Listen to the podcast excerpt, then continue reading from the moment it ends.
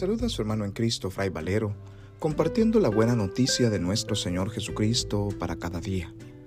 Reflexionamos hoy el Evangelio según San Mateo, capítulo 7, versículo 6 y del 12 al 14, correspondiente al martes de la decimosegunda semana del tiempo ordinario. En aquel tiempo Jesús dijo a sus discípulos, No den a los perros las cosas santas, ni echen sus perlas a los cerdos, no sea que las pisoteen y después se vuelvan contra ustedes y los despedacen.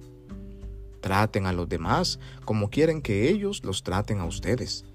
En esto se resumen la ley y los profetas. Entren por la puerta estrecha, porque ancha es la puerta y amplio el camino que conduce a la perdición, y son muchos los que entran por él. Pero qué estrecha es la puerta y qué angosto el camino que conduce a la vida, y qué pocos son los que lo encuentran. Palabra del Señor, gloria a ti, Señor Jesús.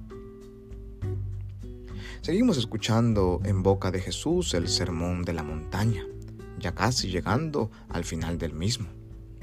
Hoy Jesús nos dice en primer lugar que mm, prestemos atención de no dar a los perros las cosas santas, ni echar las perlas a los cerdos. ¿A qué se refiere con esto?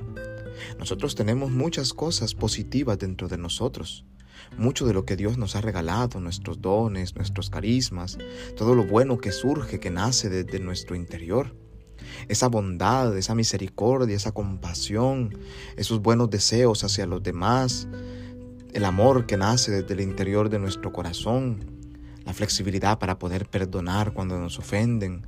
Todos los buenos sentimientos que nacen en nosotros son esas perlas, son esas cosas santas que portamos, que nos pertenecen, que se nos han sido dadas. Jesús nos advierte que no las tiremos a la basura, que no se las demos a los perros ni se las demos a los cerdos, porque si nosotros mal utilizamos o desperdiciamos todo eso bueno que llevamos dentro y lo tiramos a la basura, es muy difícil después recuperarlo. A veces nosotros nos dejamos desbordar y no pensamos a quién le estamos abriendo nuestro corazón y nuestra vida.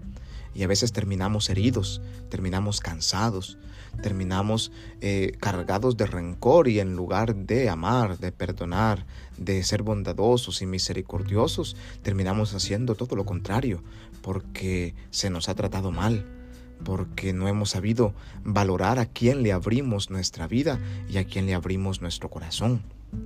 Por eso Jesús dirá más adelante que hay que tratar a los demás como quieren ellos, como queremos que nos traten a nosotros. Porque eh, a veces pretendemos que nos traten bien, que nos quieran, que nos acepten, que nos escuchen, pero nosotros mismos no tenemos esa capacidad de tratar bien a los otros, de quererlos, de escucharlos, sino que por el contrario les juzgamos, les criticamos, les señalamos. La medida siempre debe ser aquello que nosotros esperamos para nosotros. Si nosotros esperamos que siempre nos perdonen cuando ofendemos a alguien o cuando nos equivocamos, así también nosotros debemos aprender a perdonar siempre. Si nosotros esperamos que se nos ame de verdad, así debemos amar de verdad. Si nosotros esperamos que se nos trate bien siempre, hay que tratar a los demás bien siempre.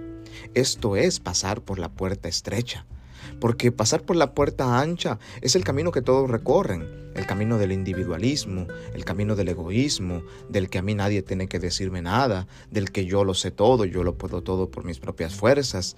Sin embargo, la puerta estrecha es la puerta que nos lleva hacia el camino de la vida. Es el camino más difícil, más duro de transitar, pero es el camino que nos lleva hacia la verdad. La puerta ancha nos lleva hacia la perdición, el rencor, el egoísmo, el odio, la envidia, la avaricia, dejarnos llevar por las pasiones nos lleva a nuestra propia perdición, pero luchar por mantenernos coherentes con nuestros ideales y valores, luchar por mantenernos coherentes con la palabra de Dios, con lo que Jesús nos, nos, nos revela en su mensaje, luchar por vivir como Jesús y ser fieles a su causa, eso es difícil, pero nos llevará hacia la vida eterna.